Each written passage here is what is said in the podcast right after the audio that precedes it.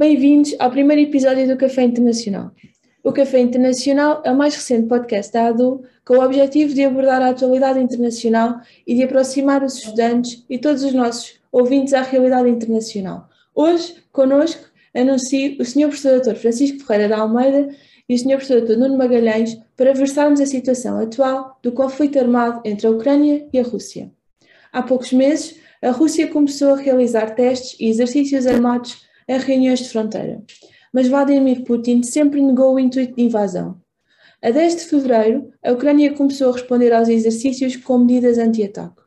21 de fevereiro, após várias violações de cessar-fogo nas regiões de Donbass e Lungaste, Vladimir Putin reconheceu a independência destes territórios e nessa noite militares russos entraram em Donbass. Na madrugada, dia 24 de fevereiro, o Kremlin anunciou que tinha ordenado uma operação militar especial para proteger Donbass. Neste momento, podemos dizer que várias regras de direito internacional foram incumpridas e que a diplomacia falhou, pelo menos no seu objetivo principal de evitar um ataque. Chegando a este ponto, questiono qual deveria ser a reação das várias instituições internacionais e dos vários países perante o incumprimento do direito internacional em várias vertentes. Ora bem, eu não sei se é suposto uh, começarmos a responder, mas sim, sim, sim. antes disso, antes disso permita-me que, na pessoa da Matilde, agradeça à Associação Académica este convite para aqui estarmos neste podcast Café Internacional sobre a crise, a guerra na, na Ucrânia. Um, ehm, e queria uh, saudar naturalmente o nosso auditório, presumo que seja maioritariamente ou quase exclusivamente composto por estudantes de Direito, e, eh, por fim, uma, uma, saudação especial ao, ao, ao. Nuno Magalhães, eh, meu prezado colega e amigo, eh, com quem tenho imenso gosto em trabalhar precisamente no direito internacional e, portanto, seguramente vamos ter aqui uma conversa agradável. Bom, e então, para abrir as hostilidades, não é? Já que estamos com, com, com uma guerra a decorrer e a linguagem bélica faz infelizmente sentido, ehm, eu, eu gostaria de dizer que esta, esta crise eh, pode evidentemente ser analisada de várias perspectivas, eh, desde logo no plano político, no plano geoestratégico, no plano económico, mas também seguramente do ponto de vista jurídico, que será porventura uma perspectiva interessante, uma vez que somos juristas, não é? E olhamos para estas coisas com os olhos do jurista, e realmente é uma crise que levanta aqui diversas questões, eh, das quais eu me permitiria destacar quatro ou cinco. Por exemplo, a questão da proibição do recurso à força na, nas relações internacionais e as suas possíveis exceções, uma vez que também há algumas exceções contempladas, eh, desde logo na Carta das Nações Unidas e outras que têm vindo a ser eh, enfim, aventadas pela doutrina, digamos assim.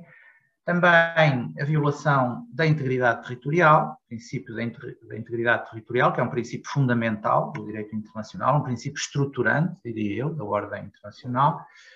Depois, um, ligado a isto, estreitamente ligado a isto, a questão da autodeterminação e da secessão, é? saber se uh, o direito internacional contempla um, estas, um, estes movimentos secessionistas, como justamente aconteceu na região do Donbass, com as repúblicas de Lugansk e Donetsk, um, depois também uma questão muito interessante, infelizmente interessante, a questão da, da, da, eventual, da eventual responsabilidade criminal um, enfim, dos militares que, atuando em representação do, da Rússia, uh, alegadamente cometem crimes internacionais, nomeadamente crimes de guerra.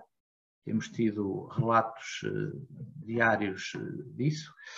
Um, e também outra, uma outra vertente que eu aqui um, deixava para, para, a discussão, se for o caso, o problema das reações ao, aos atos ilícitos internacionais, nomeadamente as sanções que têm sido adotadas no quadro da União Europeia e também por uh, outros Estados, enfim, por sua, por sua iniciativa, a seu talante, um, algumas delas impropriamente qualificadas como sanções, mas, enfim, são questões que eu, que eu penso que, que, que, são, que são todas elas interessantes e dariam aqui pano para mangas para estarmos a conversar muito mais tempo do que aquele que está previsto, seguramente.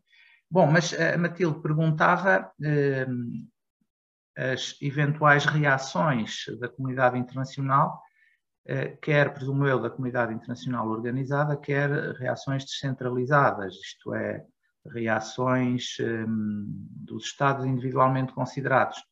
Eh, ora, aqui há, há, enfim, há uma panóplia de, de reações que podem acontecer, desde logo, precisamente, no plano sancionatório, não é?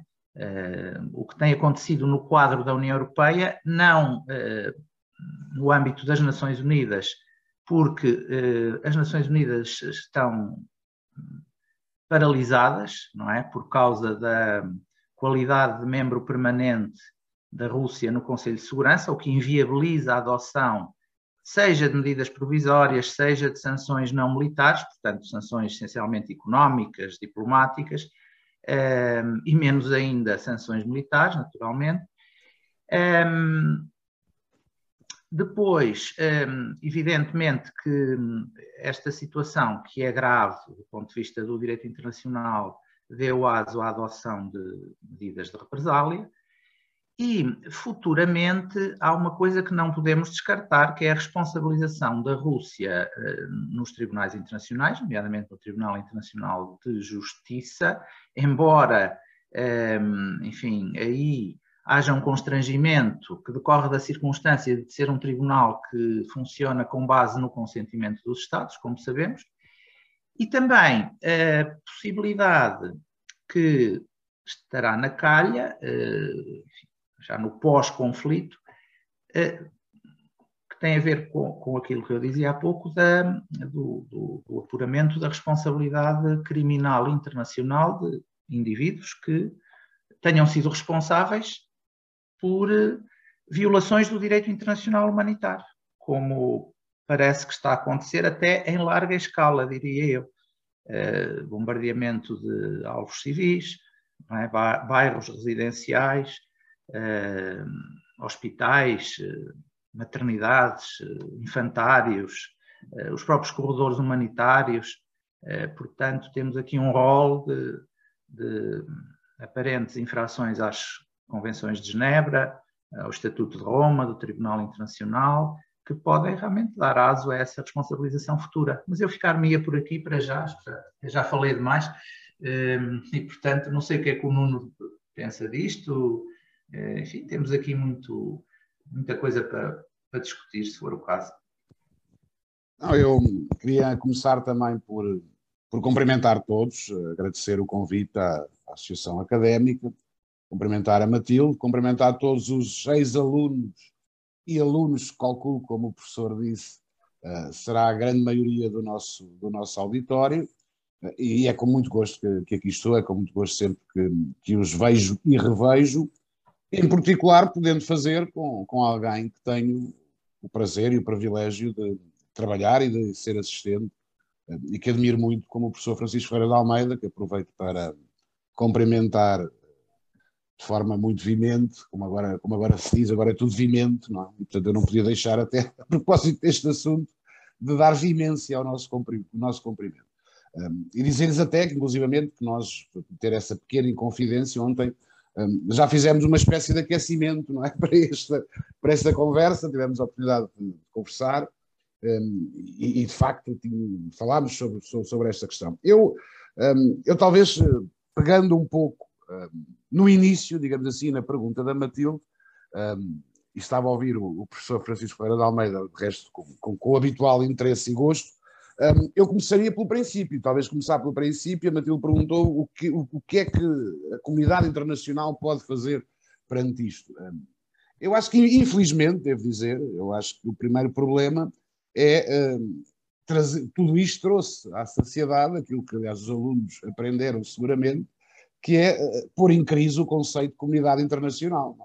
Na verdade, a comunidade internacional, e aí há que reconhecer um, parcelarmente, ou se quiserem, através de organizações internacionais transnacionais, foi respondendo de uma forma mais coesa do que é habitual, e eu já lá iria, designadamente uma delas, aquela que nós, Portugal, pertencemos, é? Eh, que é a União Europeia, mas a verdade é que aquela ideia que, que é simpática, eu acho que todos nós gostamos, aquela ideia muito desenvolvida uh, por, por Kant, depois por Abraham, Kelsen, etc., da ideia de uma comunidade internacional, a ideia de existência de um conjunto de regras um, ehm, que são de tal maneira universais, de tal maneira globais, de tal maneira comuns a todos os Estados, um, faria com que não fossem violadas, como o professor salientou e bem, manifestamente uh, está, está, está a ser posta em crise, porque evidentemente nós como juristas devemos sempre utilizar a questão, eh, de utilizar a expressão do alegadamente, não é? Mas todos nós vemos, vimos e ouvimos, não é? E é, parece-me que, que, neste sentido, e até uma reflexão para, para os alunos, um, tudo isto terá, na meu ver, como, como consequência inevitável uma valorização do direito internacional. Pelos piores motivos, é verdade, mas, um, como se vê, é manifestamente exagerado algumas ideias que vamos ouvindo aqui e acolá de, de alguma uh, aplicabilidade escassa do direito internacional. Eu diria que ela, felizmente, é escassa no sentido em que apesar de tudo, desde a segunda metade do século XX e este início do século XXI, eh, temos vivido provavelmente o século, ainda não, não terminou, mas estes últimos 70, 80 anos, eh, provavelmente eh, o período mais pacífico da história, pelo menos, pelo menos do continente europeu, porque outra, este eurocentrismo às vezes leva-nos a esquecer que o mundo, não é? Como alguém dizia, e eu acho com razão, quase todos os mapas têm a Europa no centro, não quer dizer que seja necessariamente assim, não é? deste eurocentrismo uh, leva-nos às vezes a ser um pouco exagerados nas apreciações que nós fazemos. Uh, mas isto para vos dizer o quê? Eu acho que há aqui uma clara violação de várias, eu diria mais do que regras de direito internacional, há aqui um regresso um pouco ao passado. Eu refletia um pouco sobre isto hoje de manhã um, e tive a ocasião de folhear um pouco as minhas aulas, que estavam lá guardadas desde o primeiro semestre, um, mais uma vez também começando pelo princípio, é, é, tudo isto parece um pouco o retorno, bom, já não digo a um pré-Vestfália, não é? mas quase, pelo menos ao período Westfália, para os alunos que estudaram Direito Internacional Público, não sei se o professor concorda, eh, manifestamente estamos aqui eh, no século XVII ou XVIII, numa espécie de invocação do, do Ius Belli, não é? porque todos os alunos estudaram, eh, porque, eu acho isso curioso, e no sentido negativo, e no sentido que acentua até de alguma forma, aliás, falava isto com o professor ontem, nesta nossa conversa informal, acho curioso, no pior sentido da palavra, o facto de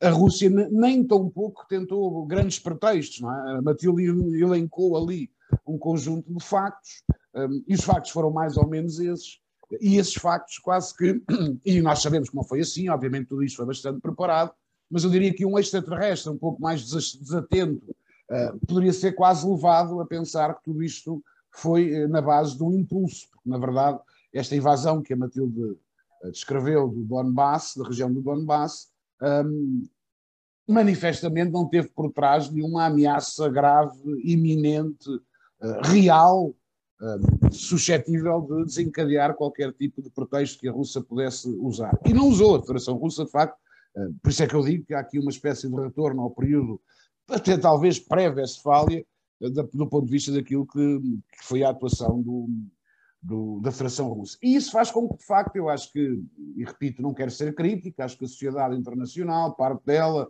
as organizações transnacionais como a União Europeia, talvez até para surpresa da própria Federação Russa, reagiu de uma forma mais unívoca do que é, do que é costume, um, e de resto isso é um, talvez mais à frente, também vou-me calar para dar a palavra ao professor, mas talvez também valha, valha a pena falar aqui um pouco. Um, a verdade é que dizia-se que a política externa e de segurança comum um, era uma espécie de matéria esotérica, digamos assim, e que até que sendo exceção e exigindo a unanimidade na União Europeia jamais poderia ser um, efetiva, digamos assim. Enfim, não, não é totalmente destituída de alguma razão esta, esta tese, mas a verdade é, e eu acho que até para dar aqui uma nota de atualidade, eu chamo a atenção é que aconteceu nas últimas 24 horas e do facto de dois Estados-membros da União Europeia, a Finlândia e a Suécia, virem, eh, relembrar, digamos assim, relembrar os seus parceiros da União Europeia do compromisso de defesa mútua que resulta da política externa de segurança comum. Isso, enfim, não quero ser, não quero ser pessimista, nem, nem sou, por norma, pessimista, uh, nem quero assustar ninguém, nem ser alarmista. Eu, aliás, acho que se há coisa que nós teremos ter aqui algum cuidado, nós, não é nós os dois em concreto, nós, enquanto sociedade, é não sermos excessivamente perentórios, porque tudo isto é muito, é muito imediato, não é?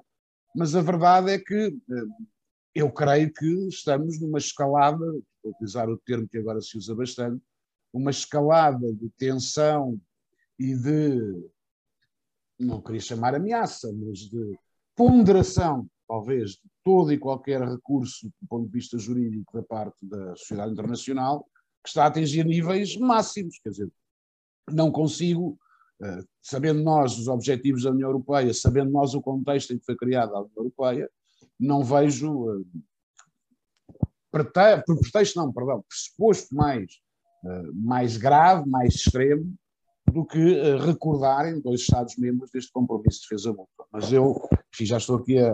falo muito, como os meus alunos sabem, por vezes demais, e este é o caso. Não sei, professor. Uh, não, não, a minha questão ia muito a esse encontro. No, no dia 28 de fevereiro, Ursula von der Leyen admitiu querer a Ucrânia na União Europeia e, e o presidente ucraniano assinou formalmente o, o pedido de adesão à, à, União Europeia. Qual é a importância desse ato e, e, e qual é o, o papel da, da, União Europeia no, no conflito a partir do, deste momento?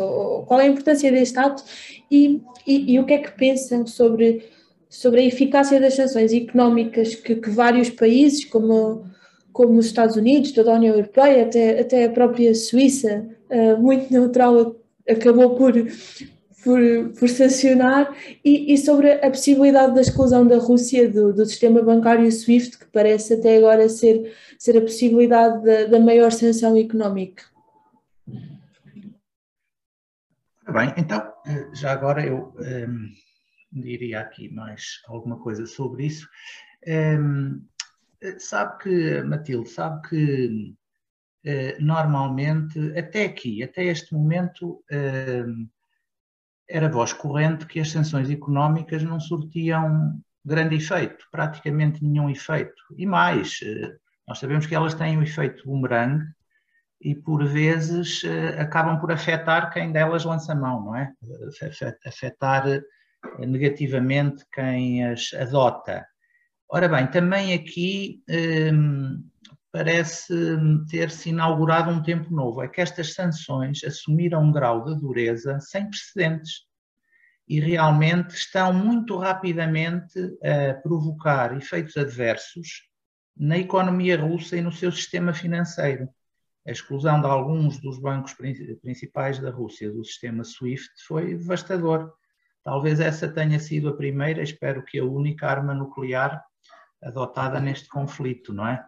Agora, eh, de repente, renasceu o pânico com, com, com a utilização de arma, possível utilização de armas nucleares, que era tão característico dos anos 80 e dos anos 90.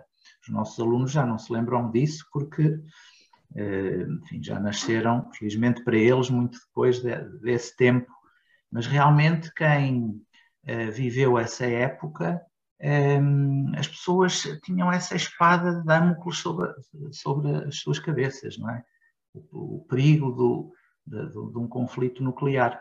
Um, Lembro-me uma vez de ter assistido a um filme que se chamava Day After, que era exatamente sobre o que é que sucederia no dia seguinte a um, a um conflito nuclear. E os efeitos eram evidentemente devastadores e era uma coisa que provocou uma, uma impressão eh, duradoura em quem, em quem assistiu, em quem assistiu a esse filme. Eu lembro que um, ehm, aqui há não muito tempo foi feito um teste nuclear uh, no Pacífico com uma bomba cuja potência, para fazerem uma ideia, era 3,3 mil vezes superior à bomba utilizada em Hiroshima. 3,3 mil vezes. E só ehm, foi utilizada com 50% da intensidade possível. Portanto, isto dá para fazer uma ideia do que seria o, o recurso a, a, armas desse tipo. Um, infelizmente, têm sido utilizadas armas proibidas nesta guerra, como, por exemplo, as bombas de fragmentação e os mísseis termobáricos, que são proibidos pelo direito internacional humanitário. Uh, portanto, realmente estamos numa escalada perigosa, mas eu acredito que, apesar de tudo, irá prevalecer o bom senso e não se chegará a, a esse ponto. Mas eu queria pegar naquilo que dizia o Nuno há pouco, eh, que tem a ver. Bom, eu sei que a Matilde me perguntou sobretudo acerca das sanções, não é? Eh, mas já falei um pouco sobre isso. Eh, Deixem-me só dizer-lhes o seguinte: quando falamos em medidas adotadas pela União Europeia, sim, faz sentido o termo sanção. É uma medida adotada por um terceiro imparcial, não é? Alheio ao conflito, alheio, isto é, não, não interveniente direto no conflito. Agora, quando se trata de medidas uh, unilaterais, como por exemplo os Estados Unidos, o Canadá, o Reino Unido adotaram, aí faz mais sentido falarmos em contramedidas. É essa a designação técnica, embora na comunicação social ouçamos sempre falar em sanções. É? Isto só para, para um, precisar um pouco esta questão.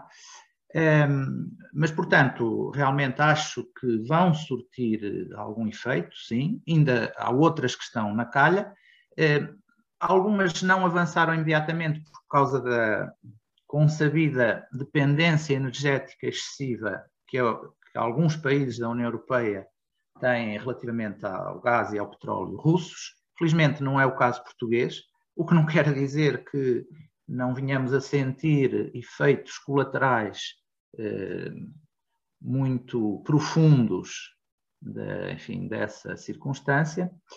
Um, mas, uh, já agora, se me permite, eu gostava de voltar à questão do princípio da proibição do recurso à força, porque um, há aqui algumas dimensões que eu acho que não têm sido muito discutidas e que são interessantes.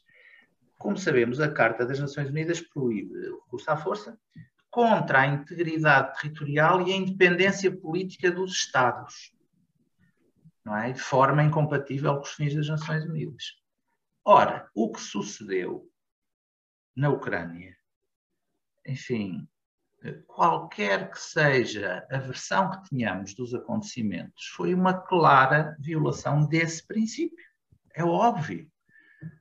Podemos encontrar explicações mais ou menos rebuscadas do ponto de vista histórico, do ponto de vista estratégico, etc. Mas, objetivamente, há ali uma violação, eh, diria, flagrante, gritante, desse princípio. Um, a Carta das Nações Unidas, como sabem, só contempla uma exceção, a proibição do recurso à força, que é a legítima defesa. O Nuno dizia há pouco, e muito bem, que sintomaticamente a Rússia nem sequer invocou um direito de legítima defesa preventiva. Repressiva não, não poderia ser, não, não foi objeto de qualquer ataque, não é?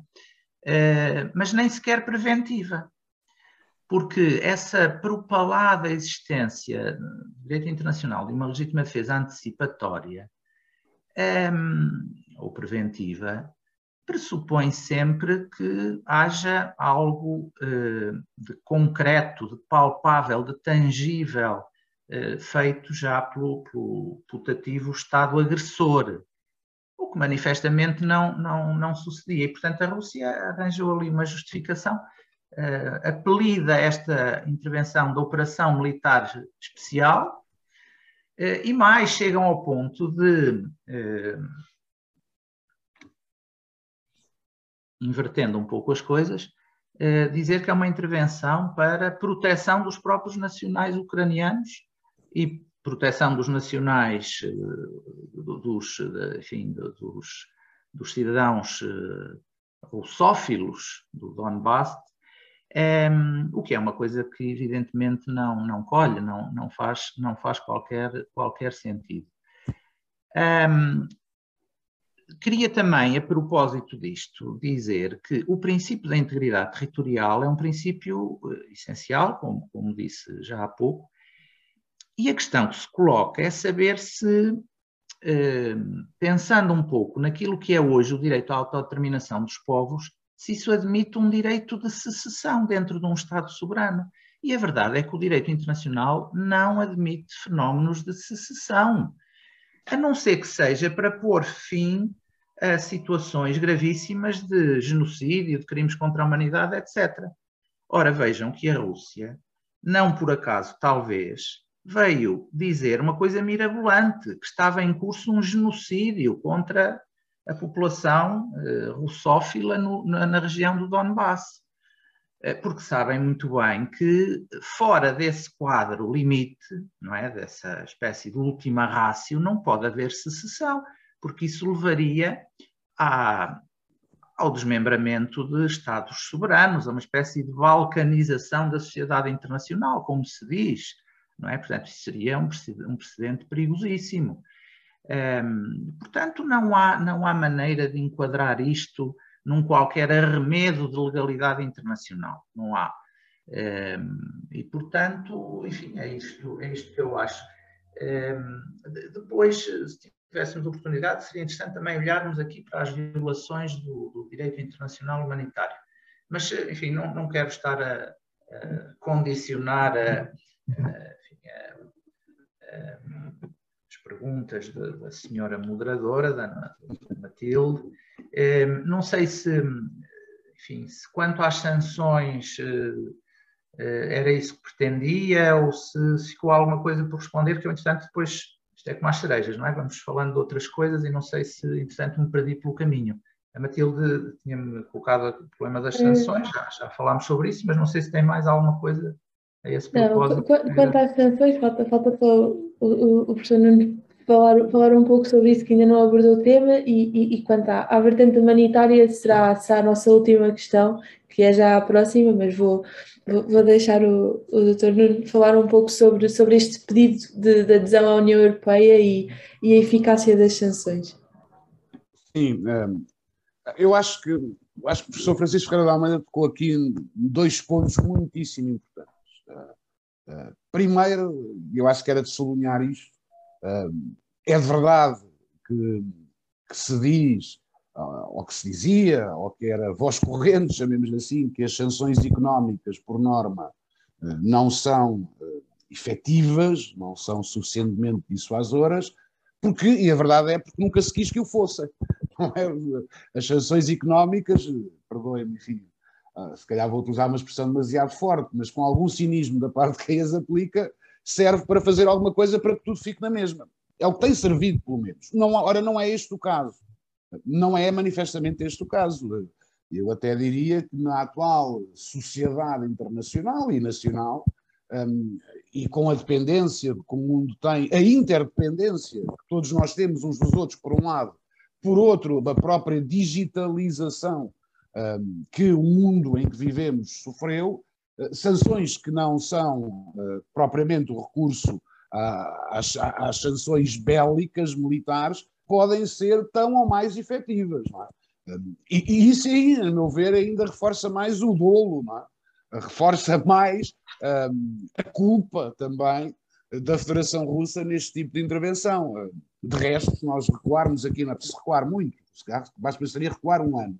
Mas para não exagerar, se recuarmos 5, 6, 7 ou 8 anos, a grande ameaça que, nomeadamente os países bálticos, e até em reuniões ao nível da União Europeia e ao nível interestaduais, mas a grande ameaça que os países bálticos receavam vindo da Federação Russa era a possibilidade de uma guerra, digamos assim, digital. Não é?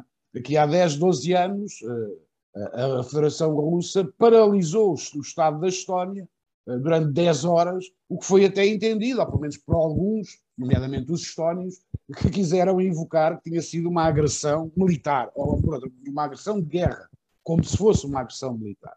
E tanto, ou seja, isto para, para, sublinhar esta ideia que o professor e muito bem suscitou, que uh, as sanções económicas, não é verdade que as sanções económicas não sejam efetivas, o que era verdade é que sempre se fez sanções económicas que procuravam, precisamente aquilo também que o professor disse, pelo efeito bumerangue que têm, procurava mais, digamos assim, arranjar uma ideia de que está a fazer alguma coisa do que propriamente fazer alguma coisa. Eu não tenho dúvidas que estas sanções económicas que foram aplicadas serão duríssimas para o povo russo. Infelizmente, também é preciso dizer isto, é uma, uma parte às vezes muito esquecida, que de facto o povo russo é a primeira e mais permanente e diária vítima de, um regime autocrático como o regime do Sr. Putin. A segunda ideia, então, essa acho mesmo muito importante, que eu queria sublinhar daquilo que o professor Francisco Ferreira de Almeida disse, e aconselho vivamente os alunos a verem, é o filme Day After. Hum, deve estar aí disponível a alguns, Uh, nós, aqui eu, eu, e o professor provavelmente vimos em cassete vídeo, que é uma coisa que faço, imagino que não façam a mais pequena ideia do que seja, mas pronto, Google. Não, não, desculpe, não, não diga essas coisas, são, os nossos alunos vão pensar que nós já nascemos no século XX, o que é, é embaraçoso, é não é? tem razão, tem razão. Mas, mas pronto, isso só revela que temos alguma experiência nestas matérias, mas de facto o Day After é um filme que marcou uma geração, a nossa geração, e que teve um caráter preventivo, de facto, porque se virem, talvez percebam, e isso tem a ver com a pergunta da Matilde, talvez percebam uh, alguma prudência, que eu não acho necessariamente mal, mas a prudência que é acusada uh, a União Europeia e os Estados Unidos e a NATO, e, no fundo toda a sociedade internacional, como tem reagido a esta situação. Eu vejo aqui e acolá alguns alguns comentários, enfim, com, seguramente por bons motivos, seguramente todos nós, enfim, sentimos esmagados e até revoltados com algumas imagens que vamos vendo, mas é preciso ter prudência, é preciso ter cuidado, é preciso perceber as consequências dos nossos atos e aquilo que poderão daí resultar. Ah, isto para dizer o quê? Para dizer que, por um lado, vejam o Day After, acho que na altura teve um efeito preventivo indireto que hoje pode voltar a ter. Segundo, que esta questão da adesão da União Europeia, sobretudo da União Europeia, da Ucrânia, sobretudo à NATO, mas também à União Europeia, tem que ser vista que, lá está, não com uma forma reativa, não, é? não com uma forma como eu vejo quase como sanção, com muitas aspas, eh, a Federação Russa não quer a Ucrânia, então agora vai ter. Eh, é preciso ter cuidado com estes voluntarismos, eh, por vários motivos. Quer dizer, primeiro porque há um conjunto de critérios que precisam de ser cumpridos para entrar na União Europeia e manifestamente a Ucrânia não, não cumpre hoje, como não cumprirá na próxima eu ia dizer década, mas provavelmente décadas, primeiro ponto. Segundo ponto, é verdade, e isto não justifica, como professor, e só, só digo isto, depois a brilhante explicação do seu professor Francisco Ferreira de Almeida em relação à completa e total ausência de qualquer justificação da Federação Russa fazer o que fez. Mas, portanto, dito isto, é verdade que a União Europeia, o Ocidente e os países da NATO têm tido alguma, eu diria de forma ligeira, com alguma ligeireza, uma postura um pouco, não lhe queria dizer ameaçadora, mas desafiadora da Federação Russa. Quer dizer, eh, um pouco a história do, livro célebre deste século, o fim da história, não é? que o que queda do muro de Berlim marcaria a vitória de um sistema, de um sistema capitalista sobre outro sistema, o sistema de leste, eh, revela-se manifestamente exagerado. Eu creio que nessa euforia foram cometidos alguns erros que não beneficiaram em nada nem a NATO nem a União Europeia, deve-se dizer, um, e que causaram um maior afastamento. Acho que foram atos precipitados e, por exemplo, um deles, porventura não o mais grave, mas um deles que eu, por outras funções que exerci até conheço bem, é, foi, por exemplo, a adesão de Estados, que de Estados a leste, de ex-Estados do Pacto de Varsóvia, como a Roménia e a Bulgária, casos mais gritantes, que manifestamente entraram por questões puramente políticas, que não cumpriam nem aparentemente regras tão básicas dos tratados, do artigo 2 do Tratado da União Europeia, como o Estado de Direito Democrático. Quer dizer, só com muita benevolência, ou se quiserem com, com uma euro-euforia, é que nós podemos dizer que a Roménia e a Bulgária são Estados de Direito Democráticos consolidados, não quer ser amassador, nem muito menos ofensivo para com esses, esses Estados, mas, hum, e portanto isto para dizer o quê, Matilde? Eu acho que há que aqui parar um bocadinho para pensar. É evidente, o professor já sublinhou isso e sublinhou muito bem um, o direito à autodeterminação dos povos. A Ucrânia tem todo o direito para pedir a adesão à União Europeia. A União Europeia não o deve, não pode dizer que não permite, e isso é uma das dificuldades que vamos ver aqui nas próximas negociações, não pode dizer que não admite, mas acho que pode dizer uma coisa muito prudente, embora não seja, se calhar, aquela que as redes sociais mais desejam, mas o mundo tem que ser gerido para além das redes sociais. Eu acho que a União Europeia deve dizer sim, desde que cumpra com os critérios. Uh, Dir-me-ão, bom, mas isso é um pouco cínico, porque nós sabemos que a Ucrânia uh, não, não cumpre os critérios. Não, é o que é, diria eu, é o que é. No fundo, não estamos aqui a, a recorrer a nenhuma ideia mais normal e corrente que a ideia de, de igualdade de justiça, com outros Estados até, que há mais tempo estão à espera de aderir e que, que, e que não conseguem, por exemplo, o Montenegro, por exemplo, a própria Sérvia, enfim, não, não, não, formalizou muito bem, mas quer dizer, nunca foi por aí, por aí adiante precisamente por causa disto. E, portanto, eu não faria à Ucrânia, termino, termino com isto, aquilo que a União Europeia também fez à Turquia, não é? Que, é, que é com, com voluntarismo e bem sabendo que nem tão pouco a Turquia cumpre o critério territorial, diria eu, que é o facto de estar no continente europeu, que ajuda muito. É? Para ser da União Europeia ajuda muito estar no continente europeu, parecendo que não. Mas quer dizer, essa, essa real política da União Europeia, de por motivos puramente políticos, militares, eh, que andar com a cenoura, permita uma imagem da, da adesão à Turquia, revelou-se, a meu ver, desastrosa. Espero que não se repita com a Ucrânia, mas já procurei responder à pergunta e já me alonguei, é como o professor disse, é como as cerejas, vai-se para além daquilo que é a pergunta. Não estamos a ser muito, muito indisciplinados como moderadora. Não, não, não, não, está ótimo, não se preocupe. Bem, e, e infelizmente, para terminar, acho que, acho que podíamos estar aqui a enumerar exaustivamente uh, todos os acontecimentos que, que violaram a vida e, e os direitos fundamentais de muitos civis, uh, tal como o, os direitos fundamentais do, do próprio os, os, direitos do próprio país, da autodeterminação, da paz que já falámos aqui, e, e, e perante isto, a, a, minha última questão é mesmo essa: é, é qual deve ser o, um papel, sabemos que mais futuro, mas do, dos tribunais internacionais perante todas estas ameaças, perante todas as mortes de civis, perante todos os hospitais e, e todas as casas que, que foram destruídos nessa, nestas últimas duas semanas. Ok.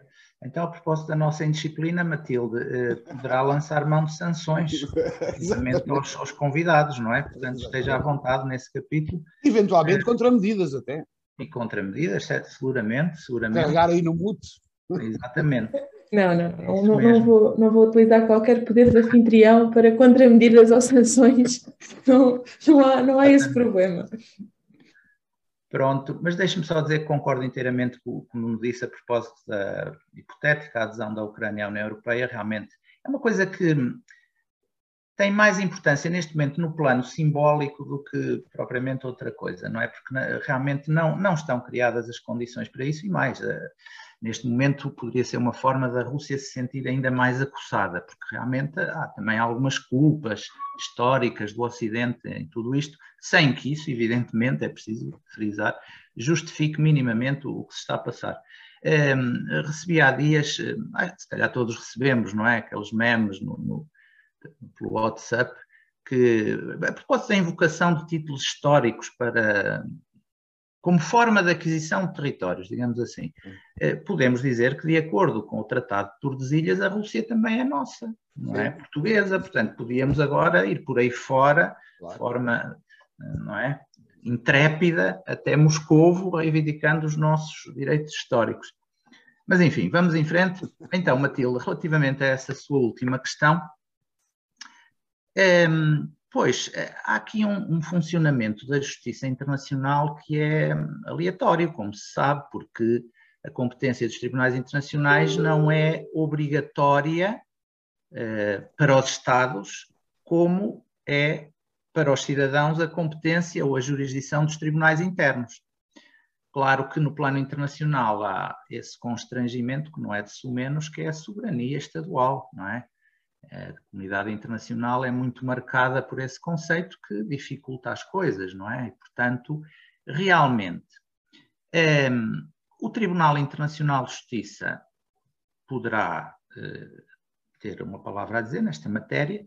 Aliás, há uma queixa já da Ucrânia contra a Rússia no Tribunal, neste momento, um, ehm, mas é preciso o consentimento de ambos os Estados. E depois eu não teria eh, muitas expectativas relativamente à decisão futura do Tribunal Internacional de Justiça sobre esta crise, porque o Tribunal prima normalmente por eh, decisões um pouco sibilinas, se me posso exprimir assim. normalmente conservadoras, mas civilinas no sentido de que procura sempre não afrontar os estados em presença. E, portanto, normalmente não sai nada de muito auspicioso das decisões do, do tribunal. É curioso que, em determinadas circunstâncias, as pronúncias mais relevantes do Tribunal Internacional de Justiça são feitas ao, ao jeito de meros obicter dicta, não é? Não propriamente no âmbito da questão de fundo, mas à látera é que o Tribunal, por vezes, diz as coisas mais importantes. Mas, mas, sim, claro, há, há essa possibilidade da, da Rússia vir a ser condenada no Tribunal Internacional de Justiça. Claro, depois temos outro problema, é que não existe no plano internacional um, um processo executivo. O processo é declarativo, mas quando a decisão não é voluntariamente acatada ou cumprida eh, pelo destinatário, eh, nomeadamente pela parte vencida, digamos assim, na ação contenciosa, depois não há propriamente um processo executivo a que seja possível recorrer para forçar ao cumprimento dessa decisão.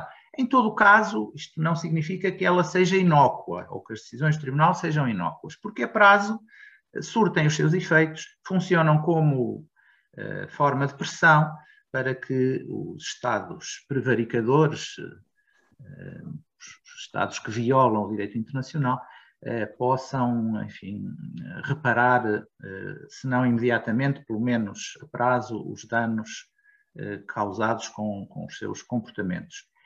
Quanto ao Tribunal Penal Internacional, bom, o Estatuto de Roma tem alguns problemas. Para já não foi ratificado por alguns dos principais Estados da comunidade internacional, nomeadamente os Estados Unidos, a Rússia e a China. Depois, porque julga uh, crimes internacionais, o crime de agressão, o genocídio, os crimes contra a humanidade, os crimes de guerra, praticados no território dos Estados-parte, no Estatuto de Roma, ou cometidos por nacionais de Estados-parte em qualquer zona do globo.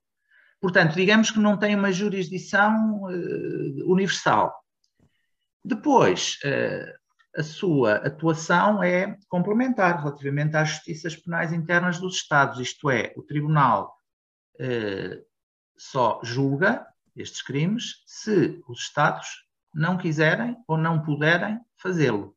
Portanto, é uma justiça, digamos, subsidiária e complementar. O Tribunal, para atuar, enfim, há, há mecanismos que espoletam eh, a jurisdição do, do tribunal, são chamados trigger mechanisms. Pode ser uma denúncia de um Estado-parte, eh, pode ser uma comunicação do Conselho de Segurança das Nações Unidas, hipótese esta que tem de pôr-se de lado por causa do, do veto que certamente a Rússia não se absteria de exercer, e também eh, em virtude de uma atuação da iniciativa do Procurador do Tribunal. Ora bem, o que me parece aqui interessante deste ponto de vista é que realmente um, nós temos ali crimes de guerra que estão a ser cometidos. Ontem, ontem vi alguém suscitar a questão de, uh, enfim, o próprio uh, deve fazer-se fazer-se-lhe essa justiça, um, levantou isto quase como hipótese académica não, não acreditava verdadeiramente nesta possibilidade, mas aventou a hipótese de um, ehm, aqueles bombardeamentos de alvos civis se deverem mais a incompetência, uh, a erros de cálculo, do que propriamente ehm, uma intenção ou uma atuação com dolo. Ora, dada a frequência, a magnitude de que se têm revestido esses atos, não me parece manifestamente que seja o caso. Portanto, há ali um padrão de atuação. É? Aqueles ataques a edifícios civis, a bairros residenciais, a hospitais, etc., eh, têm assumido uma escala, uma magnitude que eh, não os tornam, não, não, não permitem que os possamos encarar como eventos isolados ou esporádicos ou fortuitos isso leva-nos a uma outra coisa, é que a linha de demarcação da fronteira entre um crime de guerra e crimes contra a humanidade e genocídio, entre outras coisas, passa eh, pela eh, escala em que são cometidos, porque o crime de guerra pode justamente ser um ato esporádico, não é? Uh, enfim, o, o, homicídio de um prisioneiro de guerra, a tortura de um refém, a violação de uma mulher num campo de detenção, isto pode acontecer fortuitamente.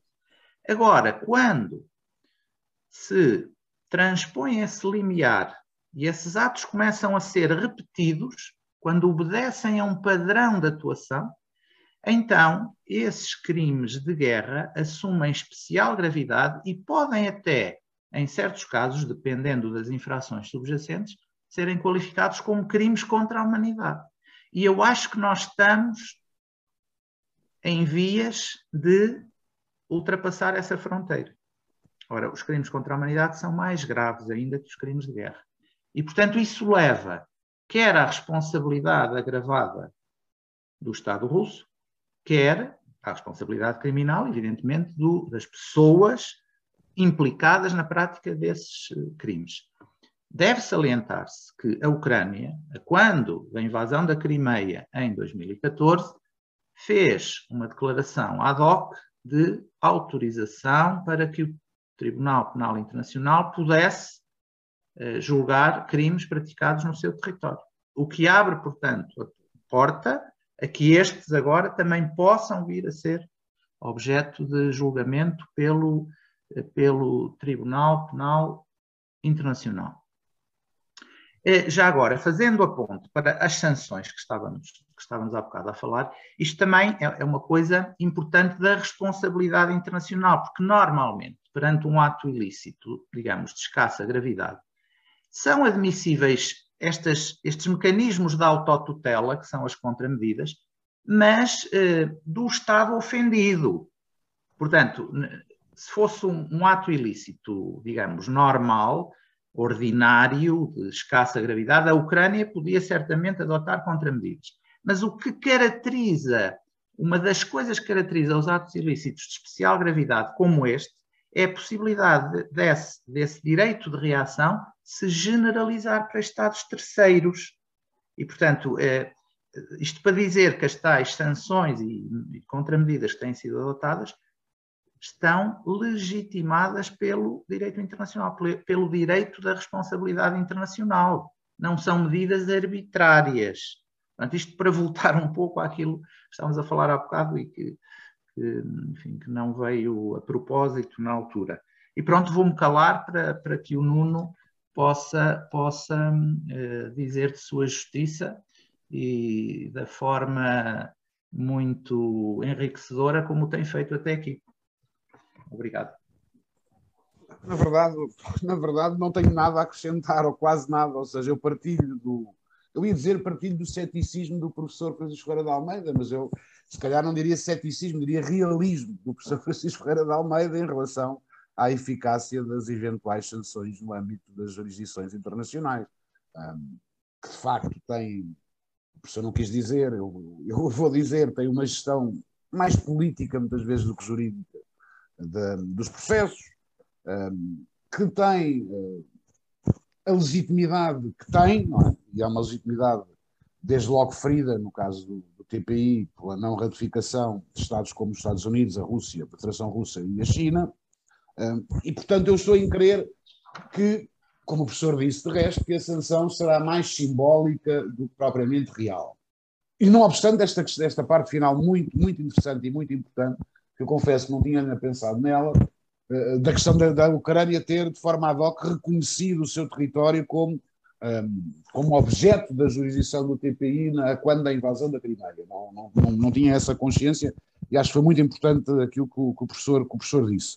Não obstante isso, eu acho que a sanção que poderá daqui resultar é uma sanção que será mais simbólica. E há outra sanção que eu acho que vai seguramente resultar, um, mas que essa eu não, não simpatizo tanto, digamos assim, ou, ou se quiserem, agora até noutra abordagem, falando ainda das sanções, mas noutra abordagem que eu temo e o que eu acho que, que é quase inevitável e que já está a começar.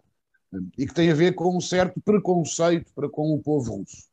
Ou seja, a Rússia, claramente, nos próximos anos, creio eu, colocou-se numa situação, e muita gente sem culpa nenhuma disso, numa situação de isolamento da sociedade internacional que, que me preocupa e que eu acho que não é, que não é boa, que não é positiva e que seguramente eu não, eu não esperava ver.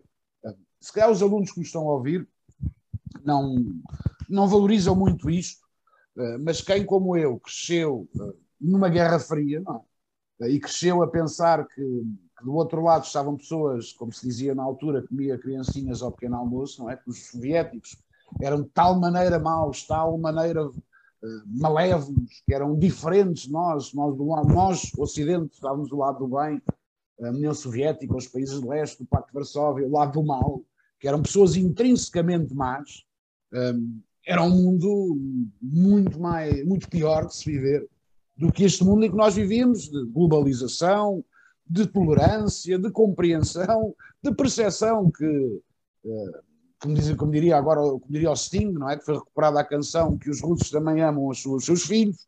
É? Essa música também, olhem, ficam com trabalho de casa aqui para um revival dos anos 80, digamos assim, ouçam a música. Mas, quer dizer, aquela música corporiza muito a, a sociedade dos anos 80, é? muito preocupada com o nuclear, mas ao mesmo tempo muito muito separada por um muro e era um muro que era mais do que físico, não é? No fundo, o que eu quero dizer é isto: era um muro que era mais do que físico. Um, havia, de facto, a concepção de que nós estávamos de um lado e do outro lado estava o outro lado que era o mal, é? e nós éramos o bem. Isso preocupa-me, eu acho que cabe às gerações mais novas combaterem. Talvez até, não sei se será a última intervenção que terei, mas, um, e como concordo com tudo o que o professor disse em relação ao direito, ao direito internacional público um, e a parte sancionatória e a parte do direito humanitário, um, eu talvez deixaria com essa questão que é menos, que é menos jurídica e mais, mais filosófica ou política, mas é procurarmos, de facto, fugir à tentação do preconceito. Um, e perceber, e perceber, e talvez também valha a pena numa conversa destas, agora talvez de uma forma mais séria, mas não é que não tenha sido séria, mas convém de facto pensarmos que as principais vítimas uh, deste regime autocrático, creio que serei a ser rigoroso e que ninguém me dará da Federação Russa, uh, são os próprios russos, uh, que de resto alguns deles, com uma coragem que eu sinceramente valorizo, no sentido em que não consigo sequer imaginar o que é que é preciso pensar para sair de casa e ir para uma manifestação de uma guerra, apesar de tudo, que é lá longe, sabendo que arrisca-se a própria vida, porque se arrisca a própria vida, eu acho que também é isso é de salientar e, portanto, eu, eu temo um pouco e acho até, devo dizer, quase inevitável um, que o preconceito ocidental perante a Rússia e os russos irá crescer fortemente nos próximos anos e porventura essa, e porventura essa hum, será não, não tão visível, mas a mais dolorosa sanção. Matilde, permite-me só. sim, sim, claro. Não, é que eu acho que isto que o Nuno acabou de dizer é muitíssimo importante e muito certeiro, porque, por vezes, nós caímos realmente na tentação do manicaísmo, os bons e os maus. E o Ocidente tem muitas culpas no cartório. Relembremos-nos da invasão do Iraque em 2003, lembremos-nos da forma precipitada como, quando da guerra da Jugoslávia, foi feito o reconhecimento do Kosovo, etc. Portanto,